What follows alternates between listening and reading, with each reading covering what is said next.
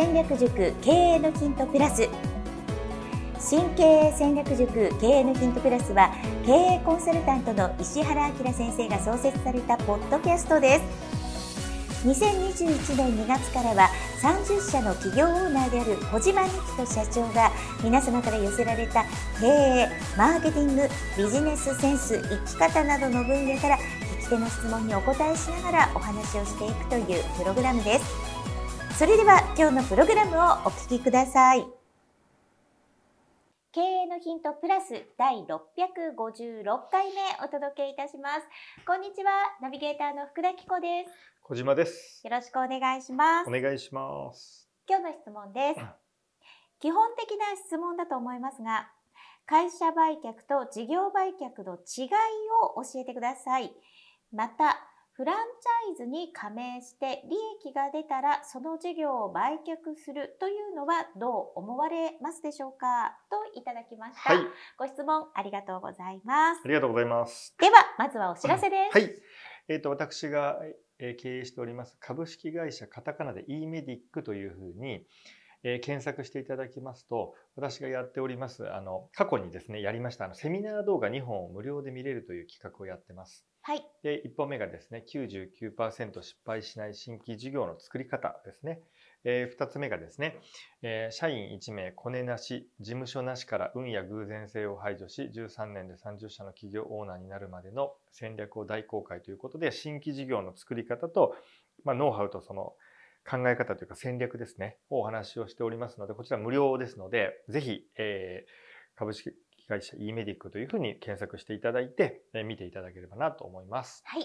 両方ともご覧になってください。はいでは、今日の質問はい、はい。そうですね。これあのまあこれもよく聞かれるというか、僕が売却がいいいいっていうのをよくあのお話をするので、なんか会社売却と事業売却っていうのをなんとなく同じだと思われてる方がいらっしゃるんですね。はい。で、会社売却っていうのはうん会社を売却するので、うんまあ普通は株を売るってことなんです。はい。まあ、資本提携とかっていろんな言い方しますけど大手の傘下に入るとかで会社そのものであるその経営権を第三者に売るっていうのが会社を売るってことなんですよ。はい。なのであの僕がその売却しましょう売却しましょうって言って個人で資産運用しましょうっていうのはまさにこの会社売却のことを言っていて会社の株を個人で持っていた場合それを売却すると入ってきたお金の20%金融課税を払えば80%まあ手元に残ります。2億であれば1億6千万残りますっていうのが会社売却なんですけどこれ事業売却って全く違うんですよ。同じ売却なんですけど全然違っているんですね、はい。うん、なので、まあ、何でも大きく分けると2種類あって会社売却と事業売却っていうのがまずありますと。でよく事業譲渡っていういう言い方もするんです。これは一般的には会社売却と同じあの、えっと、事業売却ですね。事業売却と同じです。同義だと思います。普通は。あの言い方が違うだけ。事業譲渡は、事業だけを売却するっていうのと同じ意味ですは、えっ、と、事業売却と一緒。そうです。はい。で会社そのものの経営権も売るんじゃなくてうん売却は売る事業のみなので、うんじゃあ紀子さんがやっている会社のある一事業を誰かに売ったとしても紀子さんが今やってる会社の経営権っていうのはそのままなわけですよ。はい。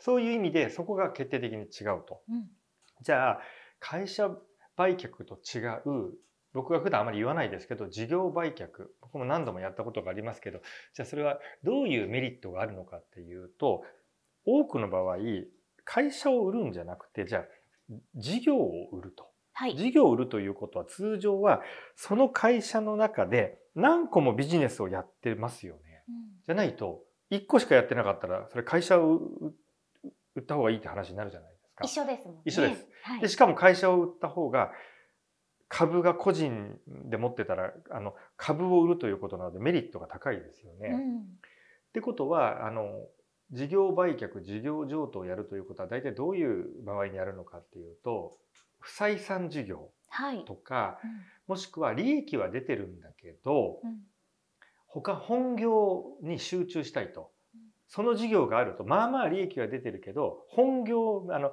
まあ3個事業あったら一番メインの事業のリソースが不足してしまう。その利益は出てるけどあのこれそこまで伸びないなっていう事業に時間とかお金とかぜあの全部資源を食われてしまうと、うん、そういう場合に会社から切り切り離すことでメイン事業集中してまあ経営の効率を図るためにまあ普通はやるんですね。だから会社のスリム化とかあとは時間とか人材とかリソースを集中させるため。はい、であとはもう一個は会社が売れない場合ってあるんですよ。うん、つまり会社全体では負債が多すぎる場合銀行の借り入れが多すぎる会社ってありますよね。はい、とかやばい母外負債がある。母外負債というのは母外なんで帳簿の外なんで、うん、例えばもうパッと見たらバレちゃうぐらいわかんないですよ。何か会社として過去に行政指導を受けたことがあるとか、うん、もうなんかそのその会社買う人いないだろうってちょっと調べたらいろいろバレちゃうマイナスがいっぱいある。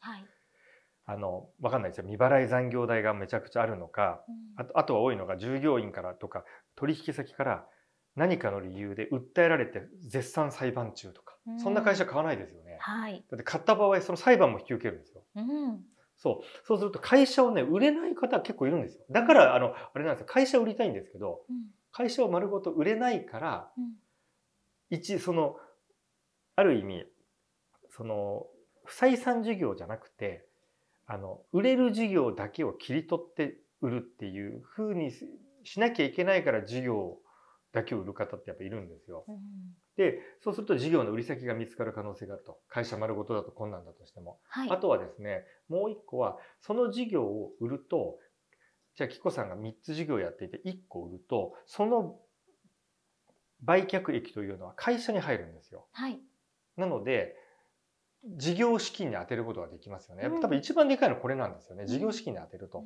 で、しかも、事業売却の収益って、じゃあ、キコさんがその事業を1億円で売りましたっていうと、キコさんの会社に1億円入ってくるんですよ。はい、それって売上なんですよ。うん、純粋な売上経費かからない。はい、なので、あの、課税対象になるんです。うん、ただ、多くの場合、会社を、あの、事業を売るときに累積赤字があると。はい、じゃあ1億円累積赤字があれば、過去、過去のですよ。前の決算、決算何期か遡って全部あの赤字って使えるので、はい、そうするとその赤字と相殺できるんで、うん、どういうことかというと会社としては赤字が消えます。うん、でさらにその赤字以内の売却金額であれば、うん、赤字と相殺できるんで1円も税金を払わないでその全て事業資金に充てることができるじゃないですか。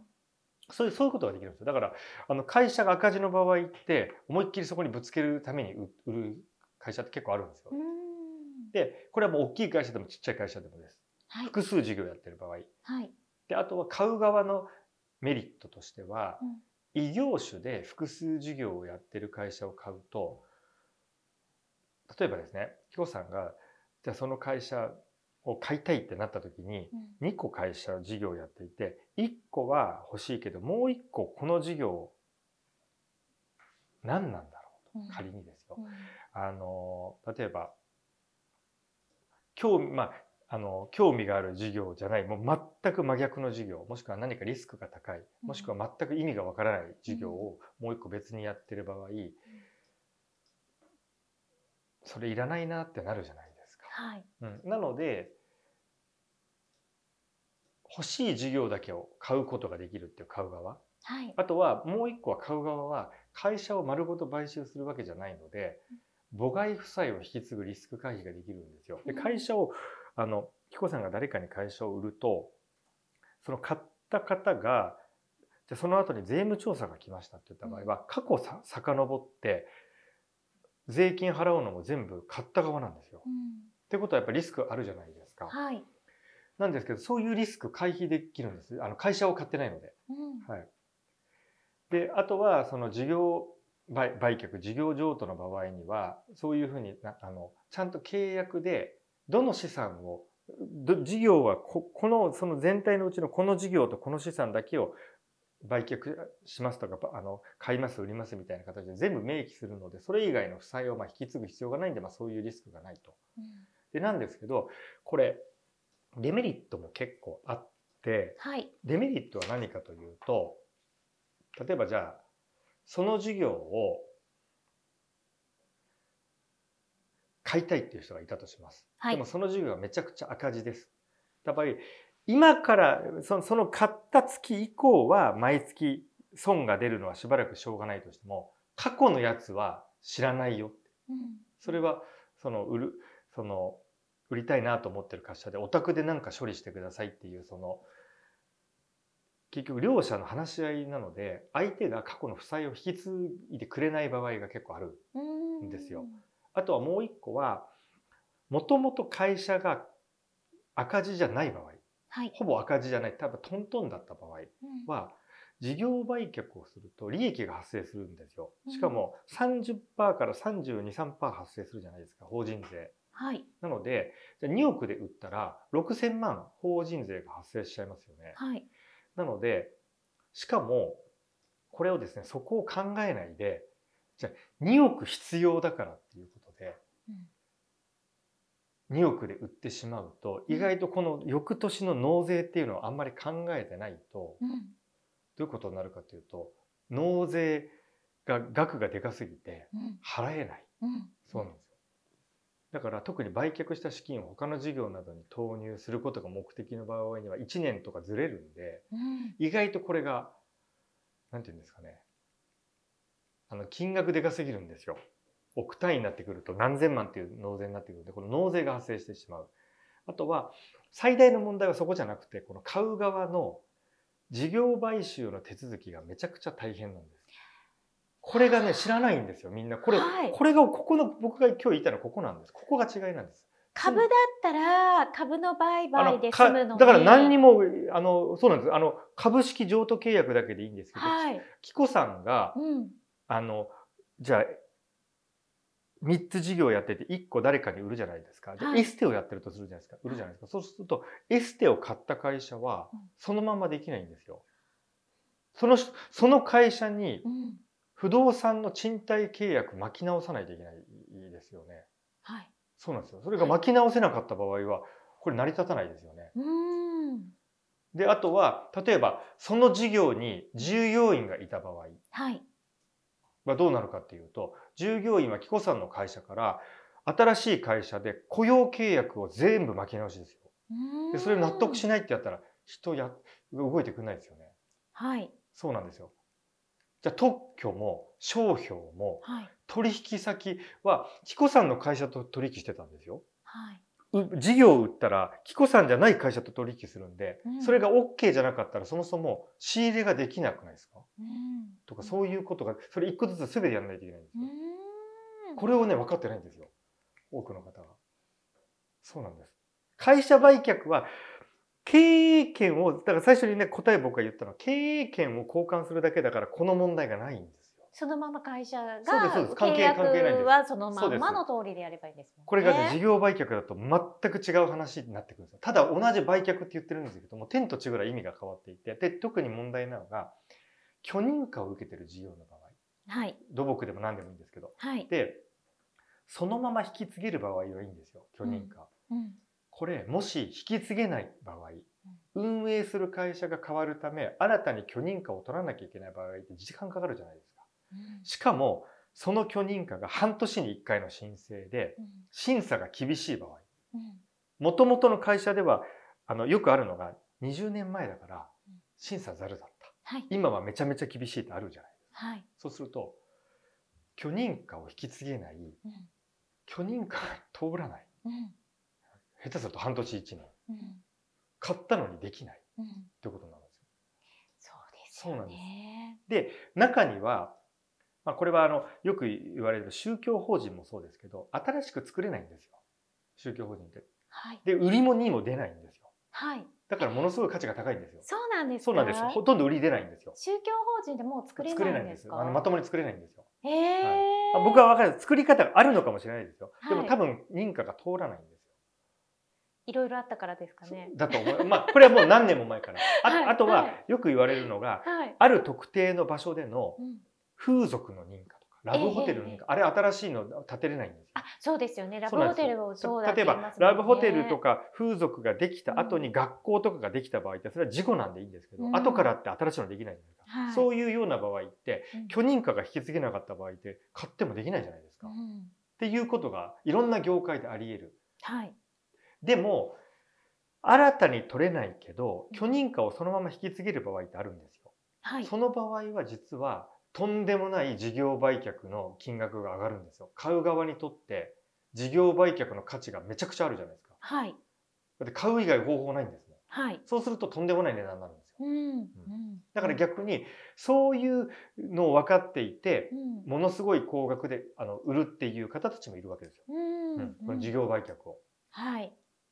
でさらに、まあ、運がいいか悪いか分かんないですけど複数事業やってる場合。うん。でってことはですよ。うん。結局、まあ、これはもうあのスタートの時にどこまでその考えをしてるかなんですけど僕がなんでもうこの神経戦略塾を、まあ、2021年の、まあ、2月から一人でやり始めた時から常に言ってるのがゴールを決めてくださいって言ってる売却がゴールだった場合って最初から1個の会社1事業とやってればこの問題起こんないわけじゃないですか。そうですね。そうなんですよ。うんだからその話に行き着いちゃうんですよ。うんうんじゃないですか。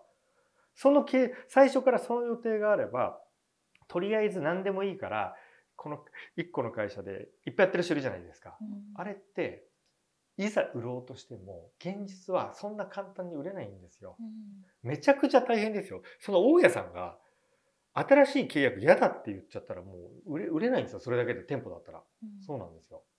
で、これ、ああとはこの先ほども言ったように、その事業に従業員がいる場合あるじゃないですか。はい。そうすると雇用契約全部結び直しですからね。うんそのスタッフが結びたくないって言ったらうんどうなりますっていう。うんそうなんですよ。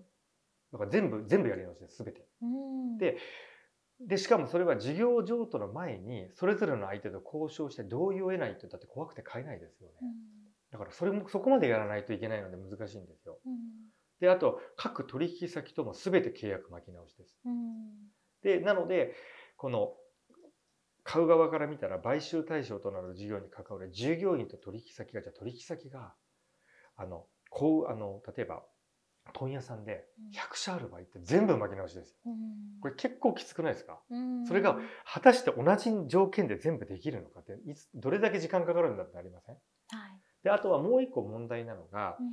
この事業事業を売る側の会社でよくあると思うんですよ。何十年もやっていて、今までその事業の取引、仕入れ価格とかその他諸々な条件、通常1ヶ月かかる納品をもう2週間にしてもらうとかっていう、そのなーなーでやってる会社ってあるじゃないですか。社長同士が仲いいとか。はい。そうすると、その会社だからとか、うん社長の人脈とかコネとか、特殊な、なんかその、まあ、わかんないですよ。政治家とつながってるとか、うんなんかに依存してる場合って、うん買収した後の会社が全く同じでできると思いますうんできなかったらうん買う買った後と買う前が全部話が変わっちゃうんですよ。うんっていう全部のリスクを突破しないと実はそのそのまま買えないっていうそれぐらいうん事業売却って意外と大変だったりするんですよ。はい。はいはい。今回はここまでになります。経営のヒントプラス第656回目お届けしました。今日も最後まで聞いてくださってありがとうございます。ありがとうございます。今日のポッドキャストはいかがでしたか？番組では小島社長への質問を募集しております。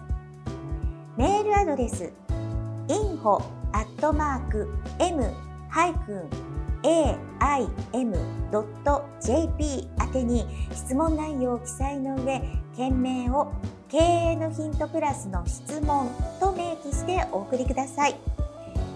メールアドレスはポッドキャストの概要欄にも記載しておりますのでそちらもご確認ください。それではまたお耳にかかりましょう。ごきげんよう。さようなら。